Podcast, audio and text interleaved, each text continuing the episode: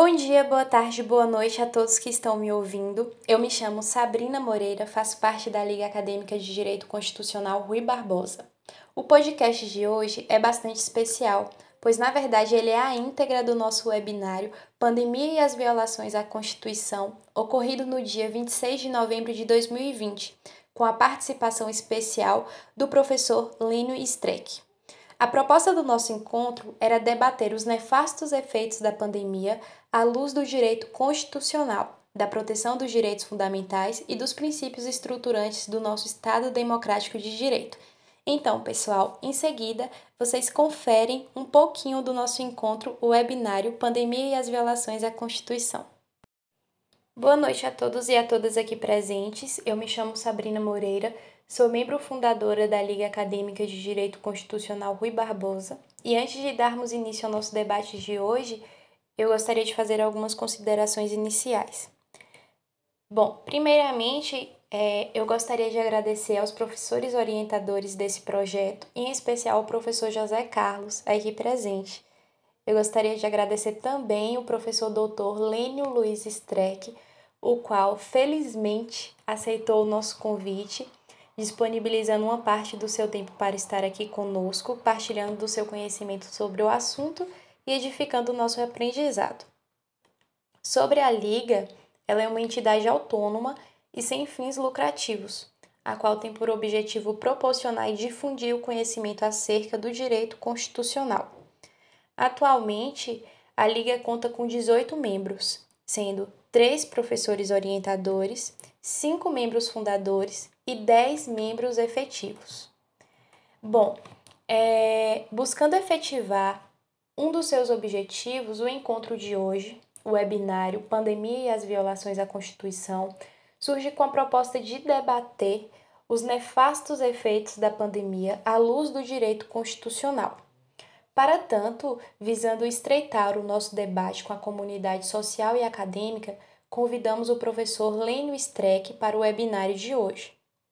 O professor Lênio é mestre e doutor em Direito pela Universidade Federal de Santa Catarina, é pós-doutor pela Universidade de Lisboa, membro catedrático da Academia Brasileira de Direito Constitucional, autor de várias obras sobre o direito constitucional e hermenêutica jurídica e ainda é ex-procurador de Justiça do Estado do Rio Grande do Sul.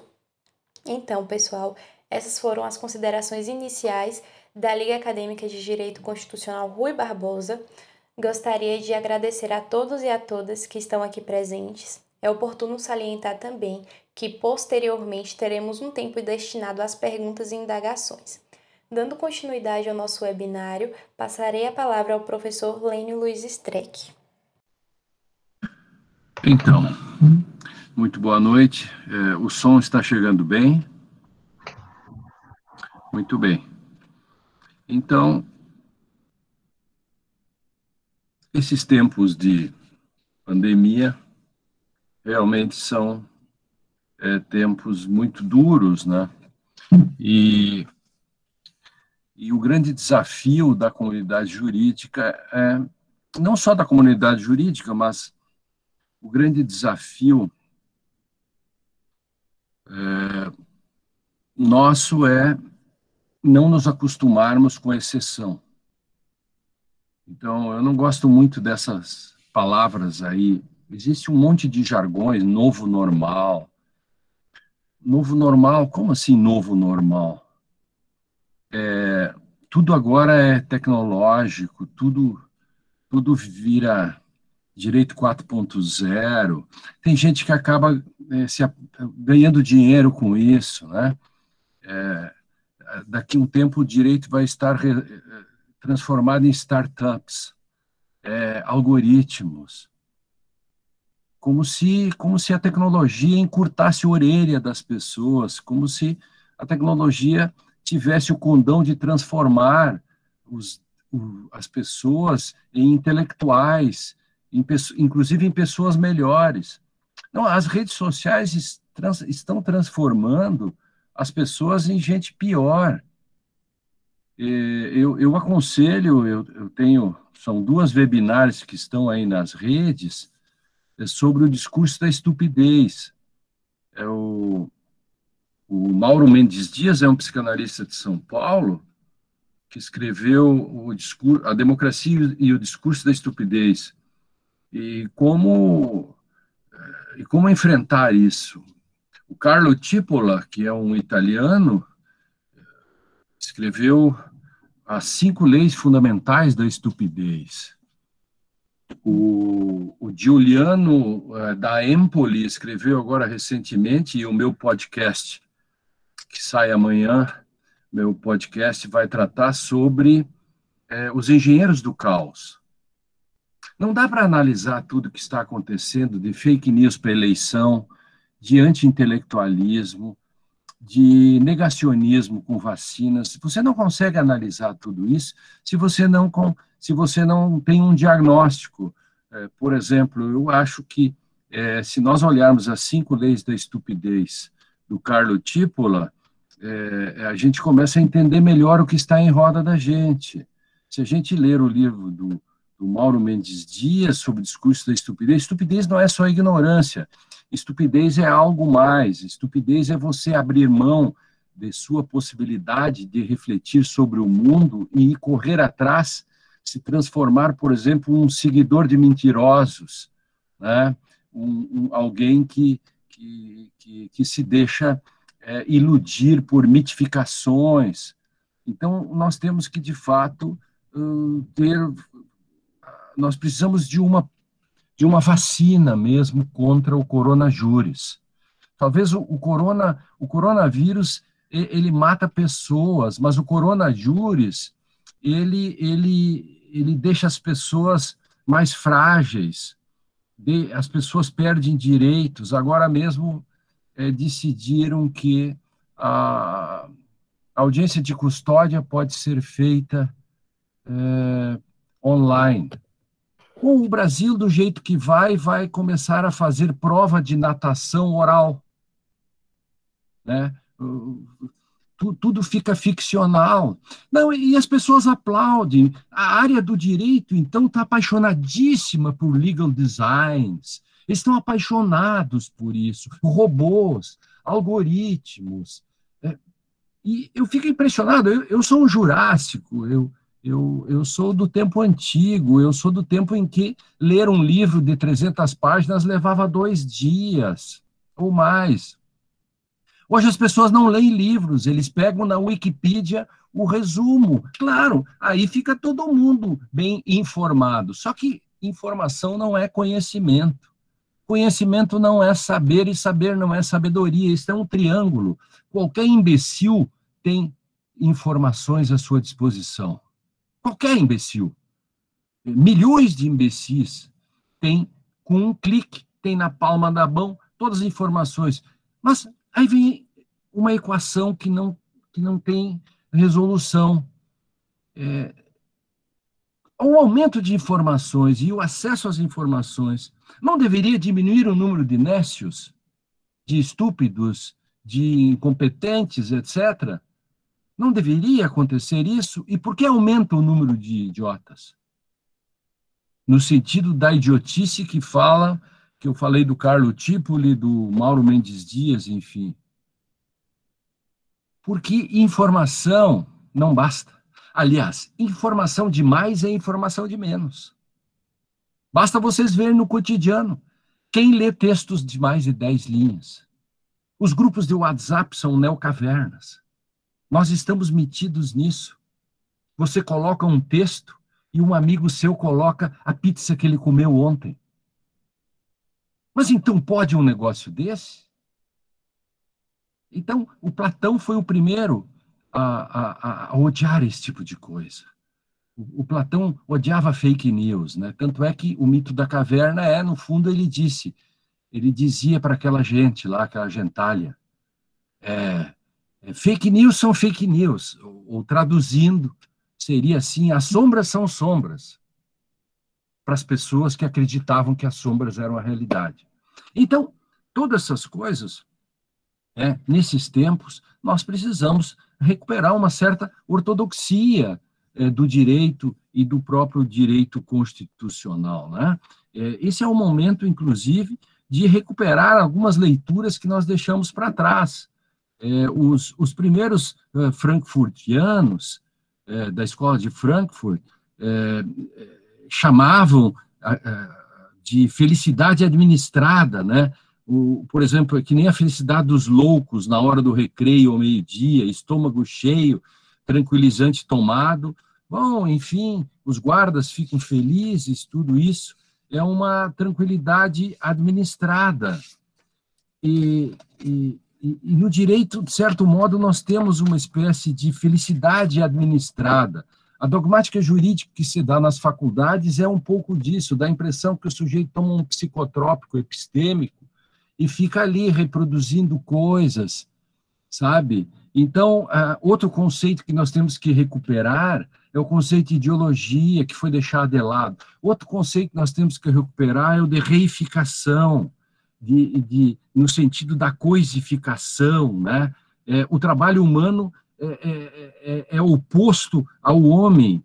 Quer dizer, esse, esse, esse, tudo isso da tecnologia hoje, que tira empregos e faz tudo, eu não quero a volta do lápis.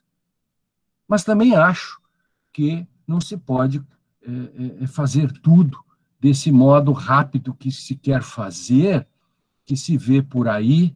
Você hoje compra alguma coisa, não consegue reclamar. Você quer ligar, cadê o direito constitucional do consumidor?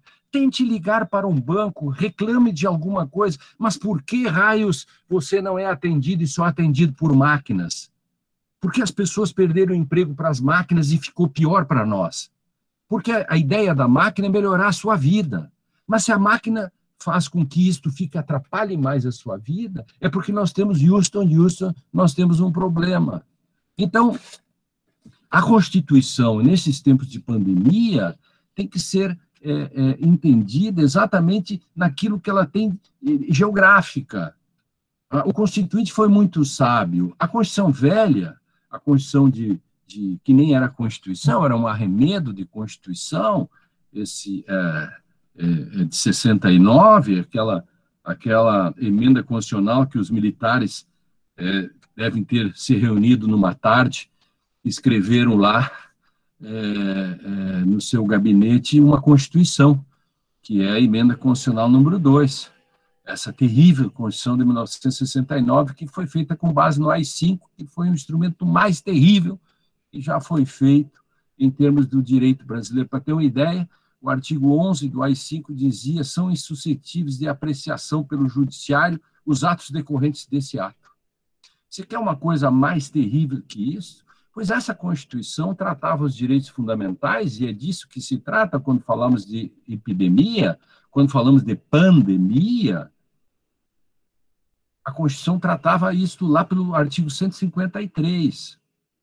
A nova Constituição, esta Constituição de 88, bota isso logo no artigo 5 Se você quer, se você é, tem um grande desafio que se pode fazer, se você tivesse que fazer é, uma frase sobre a Constituição de 1988, a turma do legal design fica fazendo esse tipo de coisa, eu brinco com isso, mas eu sei fazer isso, entende? A Constituição de 1988, se você for reduzi-la numa frase, seria assim: esta Constituição veio para desigualar a desigualação.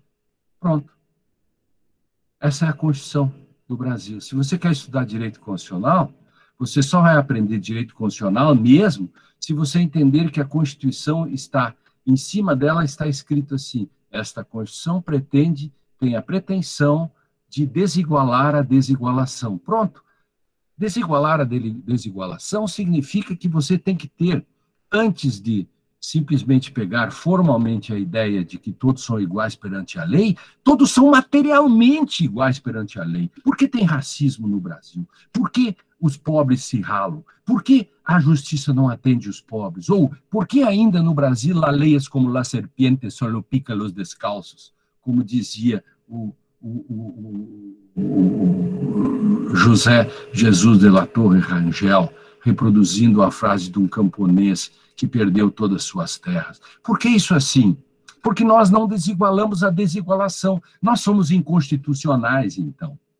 Nós temos que constitucionalizar, então, o Brasil, constitucionalizar o direito. A pandemia, a pandemia, o direito devia ter chegado antes.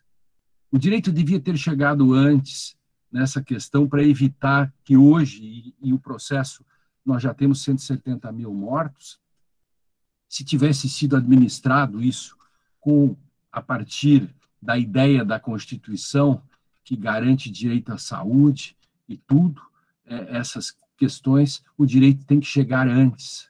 Hoje nós estamos hierarquizando vidas e vai piorar. Isso já foi feito. O que era hierarquização de vidas?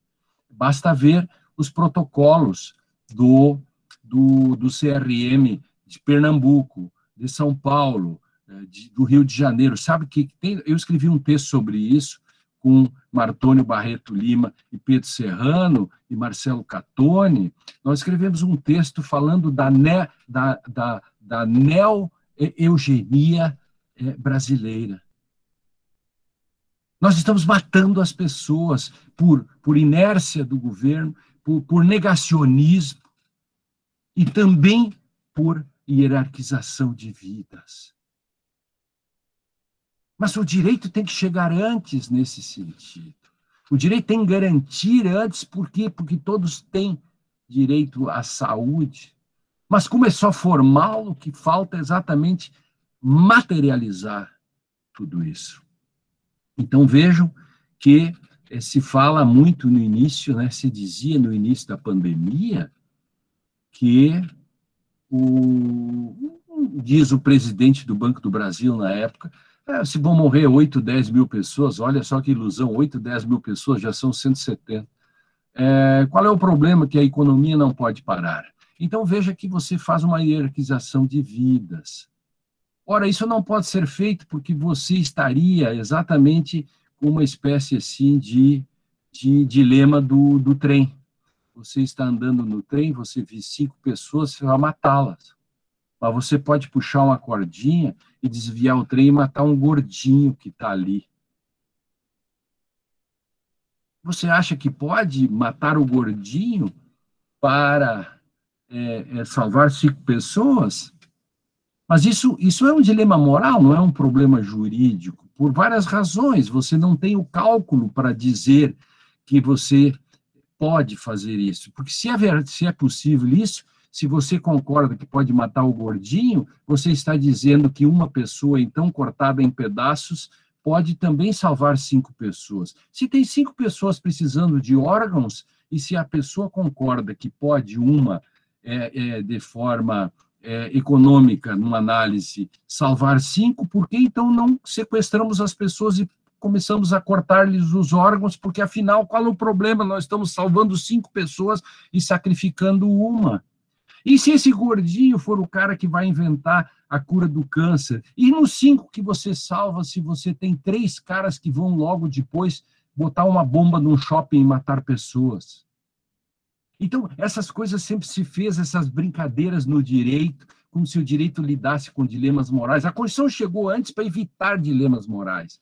É a mesma coisa que na Argélia, né, eh, se falava no tempo da guerrilha, do tempo da Revolução na Argélia, na questão da ocupação da França, enfim, se dizia que podia torturar, porque pela tortura você salvaria pessoas. Então, o exemplo é, é num matiné estão tantas crianças e tem uma bomba, você pode torturar o, o, o sujeito suspeito? Qual é o problema disso? Tire todas as crianças da matiné. Não deixe acontecer a matiné e não torture. Então, você sempre tem modos de resolver as coisas. O Pedro Serrano, meu querido amigo, capitaneou uma ação exatamente pedindo que o Supremo é, desse uma decisão que, que todas as, as, as ações do SUS fossem centralizadas. Os leitos todos centralizados por uma grande central e requisitando leitos, tudo para que a pandemia fosse controlada e que não se fizesse nenhuma hierarquização de vidas, que eu sei que está acontecendo. E eu sei as pessoas que estão morrendo todos os dias, inclusive uma coisa é estatística oficial e outras as coisas que estão acontecendo aí, o descaso. Isso tudo é a revelia de uma Constituição que diz que todos têm direito à saúde e a Constituição visa erradicar a pobreza, fazer justiça social, que é o artigo 3 da Constituição. A série House of Cards resolve muito melhor essa questão quando o, o, mostra que exatamente o direito funciona por princípios e não por políticas. Essa decisão do trem, o dilema do trem, que é bom só para fazer brincadeiras na sala de aula, mas ele é trágico no sentido jurídico, é, o presidente dos Estados Unidos está precisando de um transplante de, de fígado e, e, e, e, e se inscreve, porque tem que se inscrever na lista, ele está inscrito, e aí leva um tiro e ainda por cima a, acelera o processo e ele precisa urgentemente de receber o, o fígado, tem um fígado, chega no hospital, mas ele é o segundo da lista e o médico diz: não vai dar. O presidente não vai ganhar esse fígado porque é outra pessoa que está precisando tanto quanto ele, que é a primeira da fila. Ah, mas é o presidente dos Estados Unidos. E ele responde: It's the law. É a lei. E o, e o que sustenta esta lei, uma regra, o princípio. Sabe qual é o princípio? Se você quer aprender na aula o que é um princípio, é por aí o princípio diz uma vida igual a uma vida. Pronto, está resolvido. Se uma vida igual a vida, não importa se é o presidente dos Estados Unidos ou não. Importa é que segura, é como a segurança do voo no aeroporto. Você sabe, o Matheus não é terrorista, mas por que, que ele tem que passar, o Edivaldo também, a Raquel, a Raquel, o sujeito ali, a Raquel, a Sabrina, eles vão deixar passar, porque afinal são moças bonitas, etc. O, o Aluana, enfim, por quê? Não, o, por que, sabe por que, que o guarda não deixa passar? Todos têm que passar? Porque tem um princípio que diz a segurança do voo está acima disso. Portanto, não tem exceção nessa regra, mesmo que seja uma velhinha que vai perder o avião e, e, e, e trabalhou um ano para comprar uma passagem em 15, em 25 prestações para levar queijo para sua neta, é, que está lá na, na, no, município, no, município, de Ariranha, não sei o que, lá em, em Roraima. Não, não pode. It's the law. Então, a Constituição tem esse grau de ortodoxia. Por isso que a Constituição, no artigo 3 ele traz todas as promessas da Revolução Francesa. Tem que entender o contexto histórico para saber exatamente por que as promessas da Revolução Francesa de liberdade, igualdade e fraternidade estão todas dentro do artigo 3 O Brasil é uma república que visa erradicar a pobreza, fazer justiça social, diminuir as liberdades, a, a igualdade é, regional, etc. E onde estão as liberdades? Essa, estão, essa é a questão da igualdade. E onde estão, e onde estão a, a, as liberdades? Estão no artigo 5 Logo depois, o artigo 5 é uma grande, uma grande barreira que nos protege contra a barbárie. Barbárie vindo de qualquer lado for. E as instituições têm que proteger o muro e não ajudar os invasores a passar por cima. O judiciário não combate a criminalidade. O judiciário protege os direitos, inclusive dos que cometeram os crimes. Isso é direito constitucional. Aliás, o Código de Processo Penal está espelhado no artigo 5 da Constituição. Porque ali diz, toda prova ilícita, presunção da inocência, todas essas questões estão no artigo 5 Ou seja, a grande muralha, como no, no Games of Thrones, né? aquela muralha enorme, é para proteger contra os homens de vidro, é, é, proteger contra a barbárie. Então, nós temos a desigualação da, iguala, da, da desigualação, que vai levar a uma igualação, e depois tem o artigo sexto. Então, tem todos os demais dispositivos que trazem a noção de fraternidade. Fratello, eu, eu, eu reconheço o outro. É, o artigo 5 diz não pode ter discriminação de sexo, nada disso. Isso é fraternidade. É uma igualdade que segura a fraternidade. Está tudo na Constituição. Nós, juristas, somos privilegiados porque nós temos tudo isso à nossa disposição. Lamentavelmente, a gente vive uma espécie, né, como falei antes, uma, uma, uma espécie de, de é, felicidade administrada, ou uma tristeza acomodada, uma melancolia em face de uma espécie assim, de, de, uma falácia naturalista de que ah, isso é assim mesmo, o direito é o que os tribunais dizem que é. Esse é o segundo grande aspecto que quem cuida, que, para cuidar da Constituição, você tem que cuidar do direito. Para cuidar do direito, você tem que ter uma teoria. Para cuidar da teoria, você precisa ter critérios. Você tem que ter controle, controle, você tem que ter accountability, que é a prestação de contas, você tem que ter constrangimento, no sentido de constranger as autoridades, você tem que ter teoria da decisão e embaixo previsibilidade e critérios. Esse é o grande triângulo invertido para sustentar aquilo que é o valor da Constituição em uma democracia. Ela funciona desse modo. Ulisses, quando volta da Ítaca, Ítaca, ele pede para os seus ele construiu ali na mitologia está escrito. Aliás, a mitologia resolve. A mitologia ela ela ela nos ensinou a partir do julgamento de Orestes a autonomia do direito, o indúbio pro réu e de que não existe indúbio pro societate. Aliás, vocês nenhum de vocês tinha nascido e eu já escrevia que não existe o indúbio pro societate. Porque eu escrevi isso antes da Constituição de 88. Eu sou antigo nisso. Os gregos nos ensinaram isso e nós não aprendemos nada. Todos os dias se ouve, e nem dúvida pro societate. Uma fraude, uma, uma falácia, não existe isso. Os gregos ensinaram que é indúbio pro réu. Porque é um grandão lutando contra o pequeno. Quando tem um grandão lutando contra o pequeno e tem uma dúvida de regra, você tem que optar pelo pequenininho. Sabe? Então, é, e Ulisses, quando volta para Ítaca, o sonho dele era voltar para Ítaca, Ítaca, né? E toda aquela coisa que acontece no meio do caminho para finalmente ele voltar para Ítaca, e no caminho ele tem as sereias. Que ele vai, é, que são as maiorias na nossa realidade, né? As sereias vão matá-lo, porque ele não vai resistir o canto das sereias. Como é que ele resolve? Ele pede, ele ordena aos seus marinheiros que amarrem ele no mastro. Mas ele sabe que isso não adianta, porque ele, como comandante, emprenhado pelas sereias, diria me desamarre e morreria. Então, mas, mas então como é que ele sobrevive? Dando a ordem. Obedeçam a minha primeira ordem, sobretudo, sob nenhuma hipótese obedeça uma segunda ordem minha. E o que, que ele faz? Bota cera nos ouvidos de todos os marinheiros. E ele fica sem a cera. Ele ouve o canto das sereias. Ele sabe, mas enfrenta, resiste. E as correntes de Ulisses são o quarto do pânico da democracia. Aquilo que segura a democracia. Se o Mateus for morar com nove inimigos,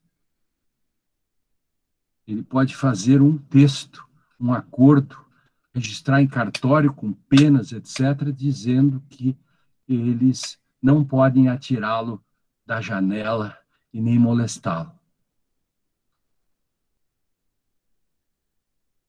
No dia seguinte, eles vão fazer uma votação por maioria e vão revogar aquela, aquele acordo que eles fizeram, porque a maioria vence. Como é que o Mateus consegue sobreviver? Se ele colocar lá, todas as decisões são por maioria algumas decisões são proibidas de serem tomadas mesmo por unanimidade. A minha vida, a minha integridade, a minha dignidade, e com isso o Mateus sobrevive, com cláusulas pétreas. Cláusulas pétreas que no Brasil, cada dia, querem é, bulir com as cláusulas pétreas. pétreas. Então, o quarto do pânico da democracia é aquilo que, quando a gente constrói o direito, quando a moral, a política e a economia são chamadas num processo constituinte a discutir as grandes questões e chegam à conclusão de que temos que desigualar a desigualação, também este mesmo edifício que ali é construído, nesta metáfora do edifício, ali tem um quarto do pânico. Que quando vêm os bárbaros, todo mundo corre para o quarto do pânico para se salvarem. Por quê? Porque todo o direito quando é construído, ele sofre o ataque dos predadores. Os predadores externos, que a moral, a política e a economia, é natural que façam esse ataque, por isso que existem cláusulas pétreas, existem dificuldades para a modificação da Constituição, emendas constitucionais, etc., e mesmo assim algumas não podem ser feitas. E tem o grande problema do direito, que é os predadores internos. Subjetivismo, substituição do direito pela moral, etc. E a grande teoria que domina o direito brasileiro, que os professores, lamentavelmente, em sala de aula não sabem combater, ou até incentivam. É o professor que chega e diz: direito é o que os tribunais dizem que é. Ou o professor que diz: vamos estudar jurisprudência, como se aqui fosse o common law. E assim, você tem a tese. Se o direito é aquilo que os tribunais dizem que é, você se pergunta por que está estudando? Por que escreve livros? Se não serve para nada. Se o direito é o que os tribunais dizem que é, você então tem certeza que Hermes, que era um semideus que fazia a intermediação da linguagem dos deuses para os mortais e nunca se soube o que os deuses disseram, uhum. só se soube que Hermes disse que os deuses disseram, Hermes, então, está sem controle. Hermes é um delinquente. Hermes quer enganar. É do, é do direito isso, porque o Hermes nasce na mitologia, na forquilha de uma árvore já grande, e a primeira coisa que Hermes faz é roubar todas as cabeças de gado, os vacuns, do seu irmão e foge com elas.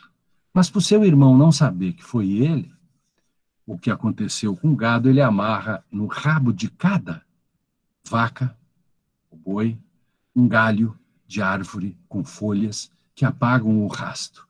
Hermenêutica, nesse sentido, ela é controle. Se ela não tem controle, vira delinquência. Já não se sabe mais o que os deuses disseram, só se sabe o que Hermes disse. Por isso que Hermes precisa controle. Hermes precisa dar accountability, prestação de contas.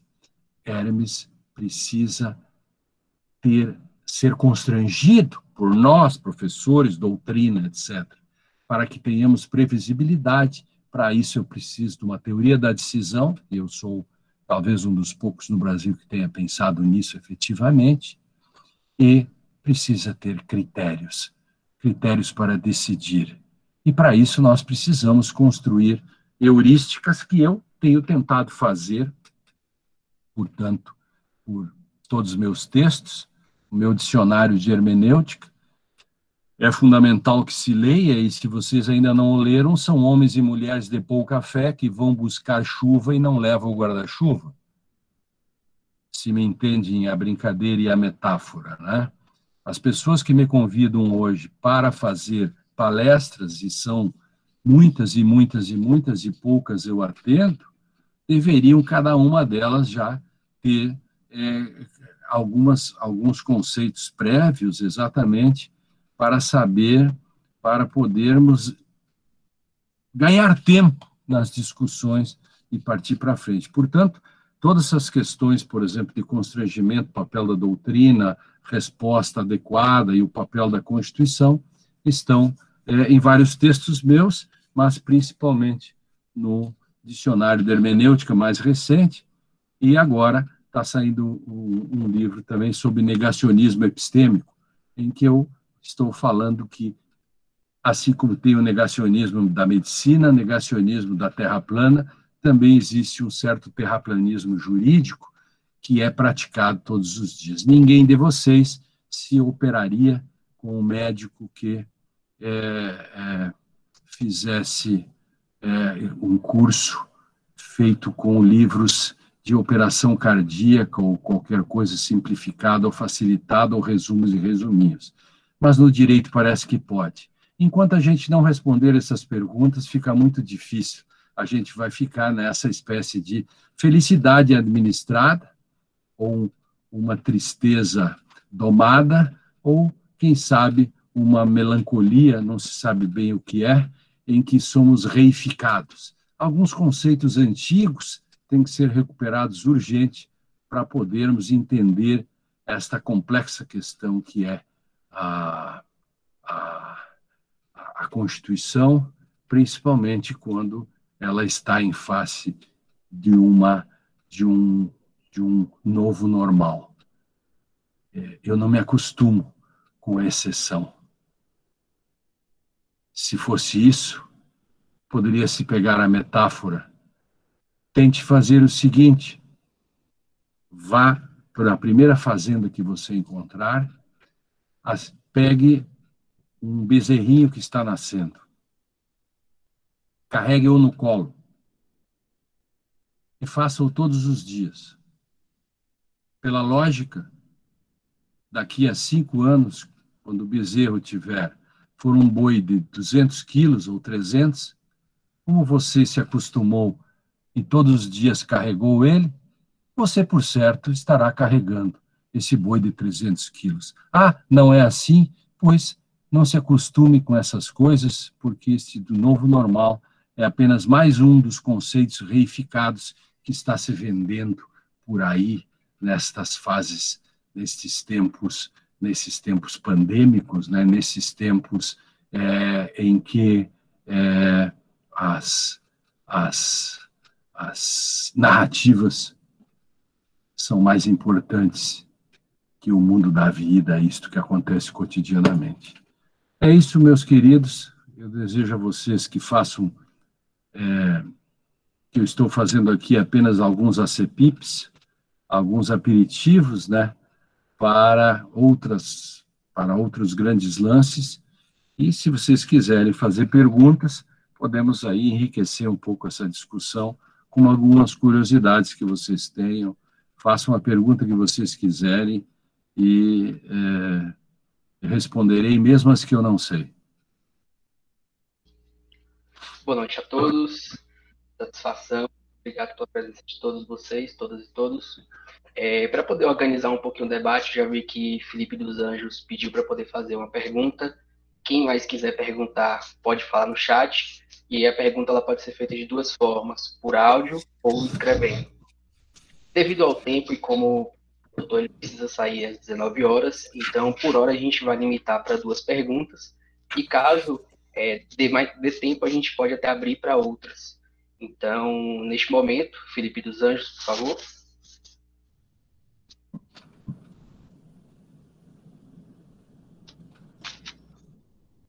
Seu áudio está fechado, Felipe. Boa noite a todos é, ao professor Lênio, é, dizer que é uma honra estar aqui no, nessa palestra dele, que eu sou um grande fã. Estou aqui com meu meu dicionário de hermenêutica. Isso tem fé.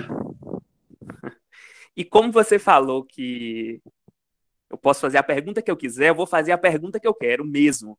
Claro. Tá bom? Vamos lá. É, o senhor é um crítico do que se chama de panprincipiologismo, né? Você é um crítico feroz e desde os meus tempos de faculdade, agora eu advogo, né? eu, eu acompanho as suas discussões e você fala que são são princípios, esses princípios criados, que eles não passam de um álibi teórico é, que são despidos de normatividade. Perfeito. É assim que você chama. Né? Uma vez eu estava, eu estava no, numa aula de pós-graduação aqui da universidade e um, um aluno seu era o professor da aula de pós-graduação. E ele estava falando contra o princípio da afetividade. Perfeito. Corretamente. E, e aí os alunos ficaram com um pouco de dúvida.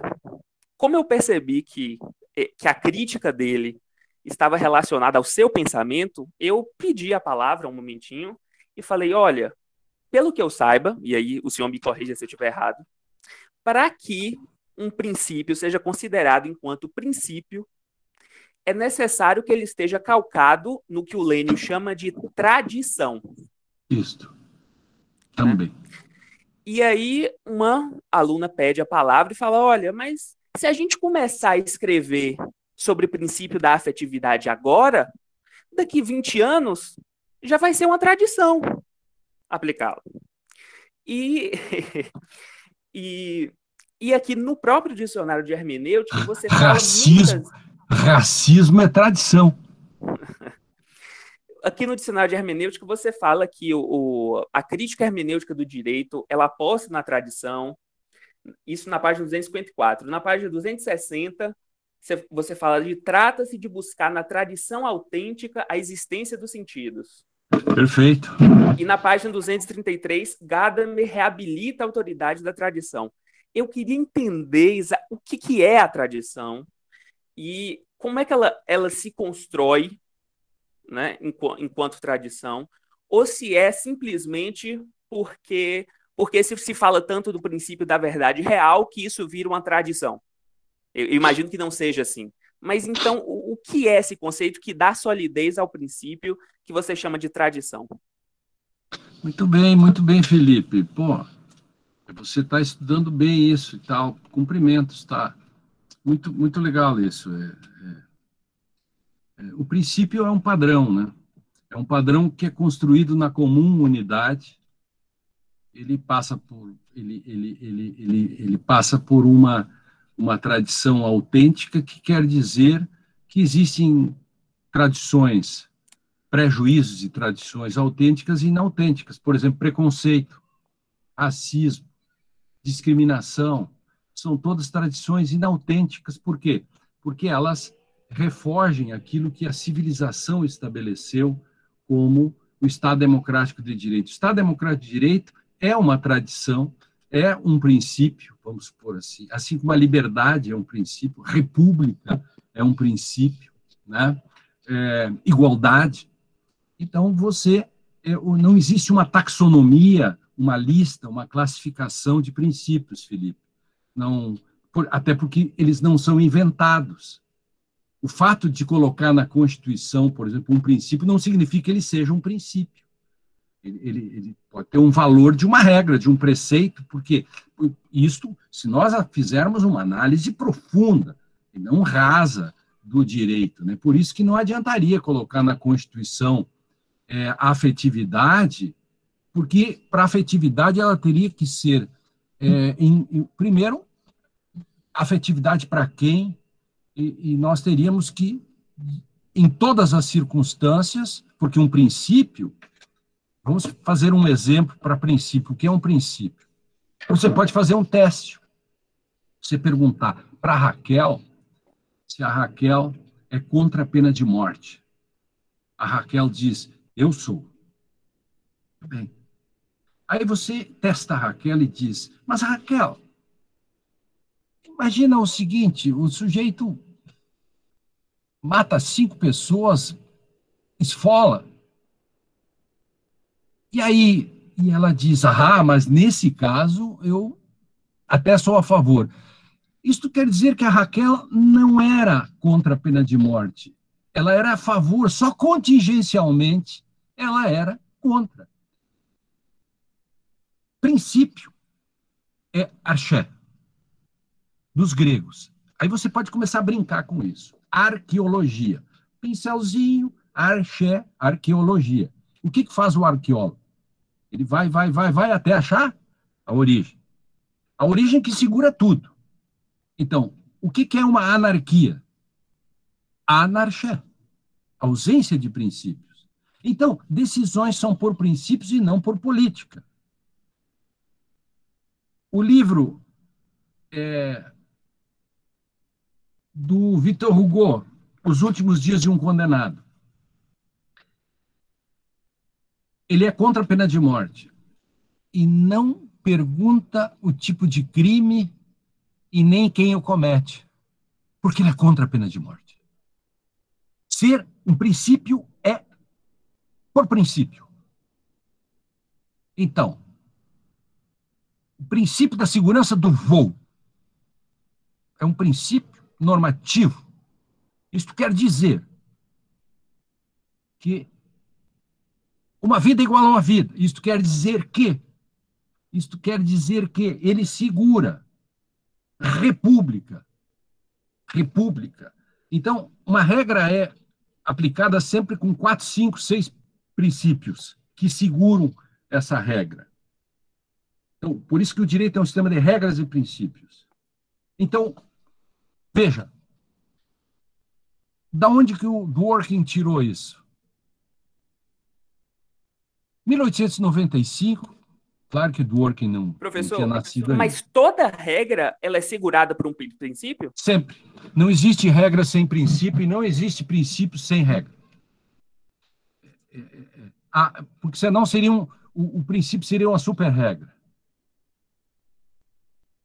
Essa questão, é, o, o, o 1895, o caso Rigg versus Palmer. Daí que o Dworkin tira a teoria dos princípios.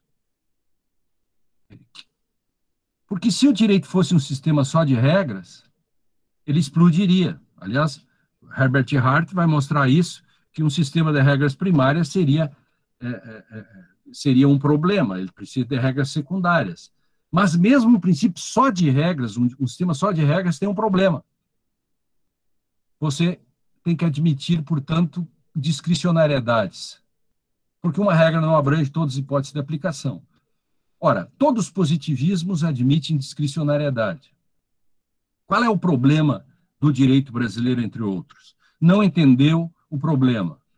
Por isso que você tem que ler conceito de valores. Não é isso que se diz por aí. Então, a primeira regra número um: princípio não são valores. Princípio não são valores. Eu posso demonstrar para você que não são. Quem ler o verbete valores no dicionário vai entender que princípio não são valores. Se são valores, não seriam normas. Aliás, Habermas diz isso muito bem. Eu nem preciso pegar do Work em outros. Vou pegar Habermas, mais ou menos insuspeito nesse negócio. Princípios não são valores. Se fossem valores, seriam contingenciais, cada um tem os seus. Não, valores, pra, se fosse valores, seria algo externo a mim e, portanto, eu estaria submetido a isso. O direito se acostumou a dizer que princípios são valores porque são os valores do intérprete. Só que com isso você já não tem mais a democracia. Então, um sistema jurídico não admite livre convencimento, não, não admite o subjetivismo como se faz, não admite isso. E o princípio exatamente serve para fechar as interpretações. O, o, o Elmer, quando vai matar o avô para ficar com a herança, o primeiro juiz disse que o Elmer podia ficar com a herança. E sabe por que, que o Elmer perdeu? Ele é assassino e, e, e perdeu a herança? Por causa de um princípio que chama é, venire contra factum proprium, que existe hoje, que na época se chamou de ninguém pode se beneficiar de sua própria torpeza. Isto é norma. Entende? Então, isto é princípio. Então, uma questão de princípio, o Working tem um livro sobre isso, uma questão de princípio, axé. Então, o, o, a literatura talvez ensine muito melhor para nós. Veja o princípio da insignificância. O princípio da insignificância é norma. Por quê?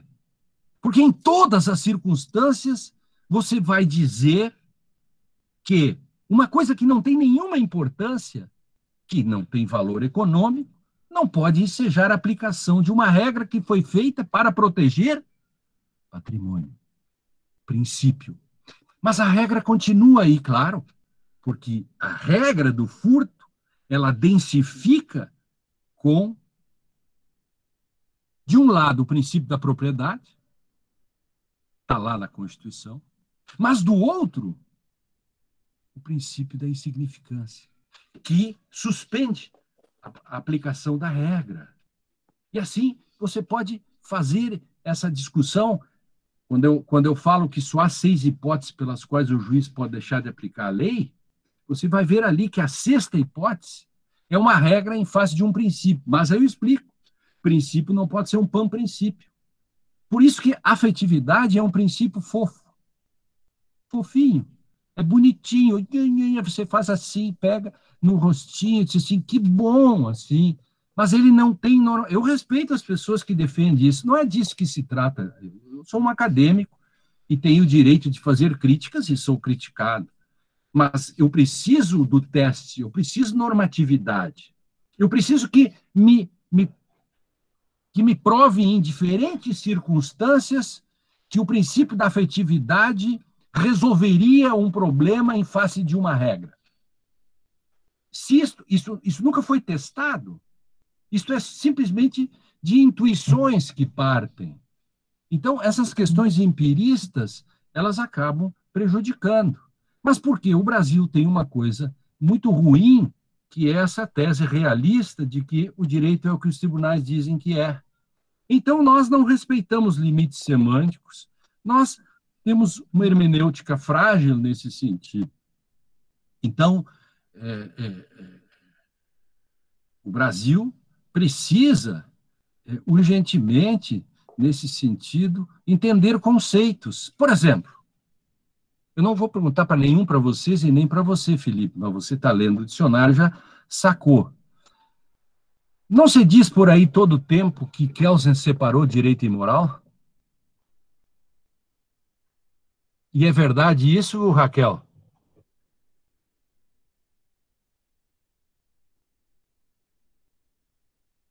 Olhando aqui nos meus olhos, discutiu aqui.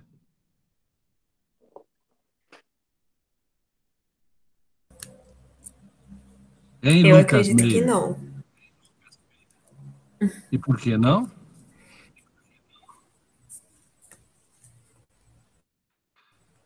O Felipe sabe, né, Felipe? Que Por causa do capítulo 8? Claro. Não, e não só isso. É, por isso que a pureza do direito, a pureza kelseniana, que é o primeiro verbete do dicionário, mostra que Kelsen separou a ciência do direito da moral. E não o direito da moral. Mas os professores dizem isso todos os dias. Claro. O resultado disso é um fracasso total, sabe por quê? porque acaba se entendendo mal um sujeito como Kelsen, entendeu? Os professores também dizem, por exemplo, se eu vou perguntar para ti, para você, Luana, o, o, o positivismo obriga o juiz a aplicar uma lei?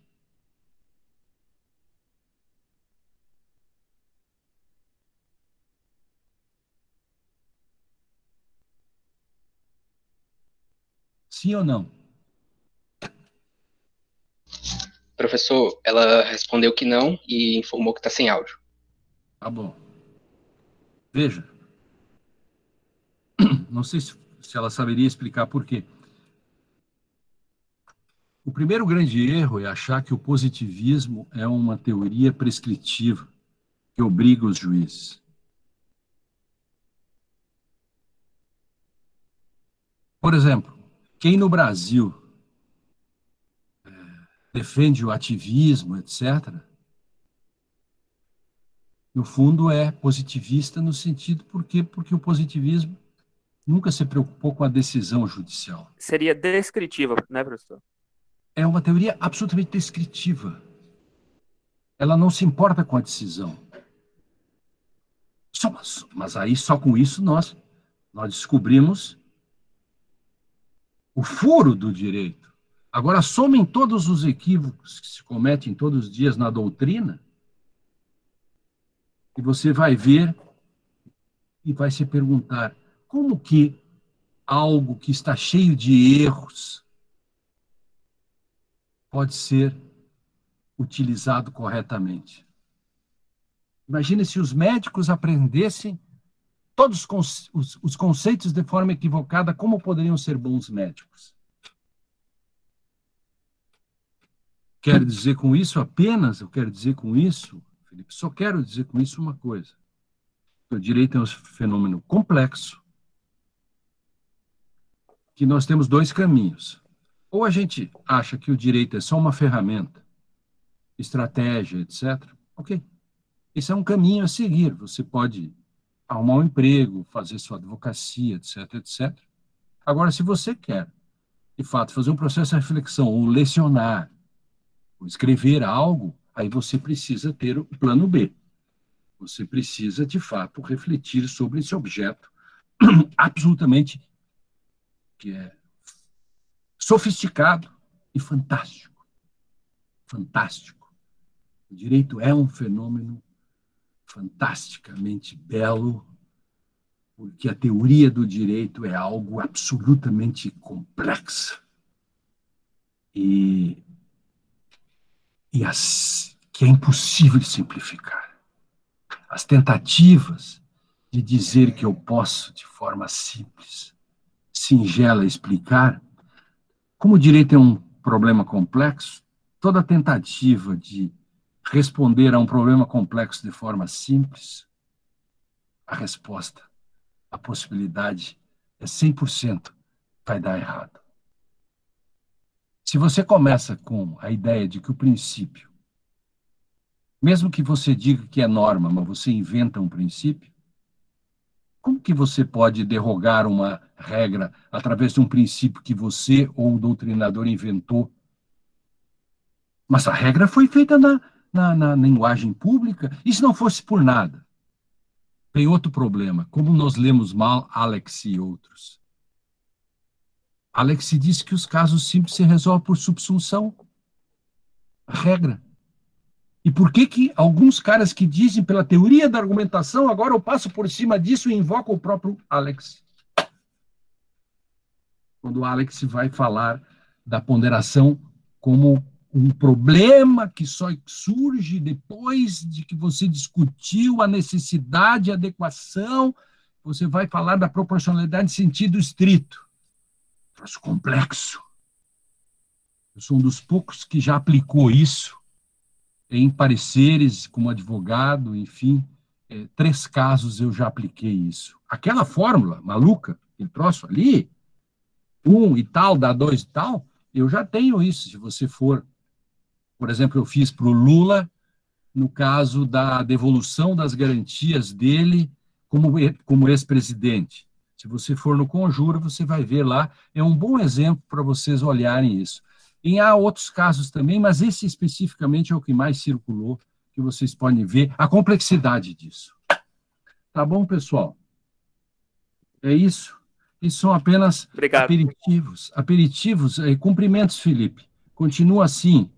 E, e, e, Luana, se você respondeu de fato, sinceramente, que é, o, o, positivismo não obriga, e você sabe a resposta, por que, que ele não obriga, também cumprimento você.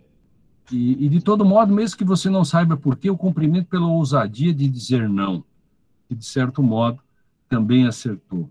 Então, quero. Então, Mateus, Gabriel, Sabrina, Raquel, Adivaldo, Luana, Felipe, Mateus, Lucas e os demais que estou olhando, Clara e mais 39 que estão assistindo, né? aí eu quero então dizer que foi um prazer falar com vocês, fazer esse bate-papo rápido, rápido nada, porque tá, já, já estamos aí com uma hora, né? É, em 55 minutos. São ACPIPs, pequenos aperitivos, e é, ler a minha coluna do Conjuro hoje? Ainda não. Os que não leram, estão pedindo chuva sem levar o guarda-chuva. Homens e mulheres de pouca fé. Tá bem? Beijo para todos. Acessem as redes aí. Eu não sou muito disso, mas tem algumas coisas aí de Facebook e tal, mas principalmente o Conjuro, que é o canal em que eu mais me comunico. Pelo menos de forma unilateral, porque eu não respondo às críticas do Conjuro, mas de todo modo é o modo que eu tenho para me comunicar com a comunidade jurídica, os alunos, etc. Tá bem? Feito. Tchau, tchau. Tchau, professor. Muito obrigado por sua exposição, por todo o aprendizado. E já para poder arrematar logo, não delongar mais com as palavras, é somente parabenizar o senhor pelo seu aniversário, que foi no dia Opa. 20 de novembro. Então, a Liga Obrigado, Gabriel. Profissional deseja muitos anos de vida, que o senhor possa ter muitas bênçãos é, em toda a sua vida, muito sucesso. E foi uma satisfação Amém, Gabriel. estar aqui hoje. Amém, Gabriel. Beleza. Valeu. Boa noite, fiquem com Deus. Boa noite. Tchau, tchau.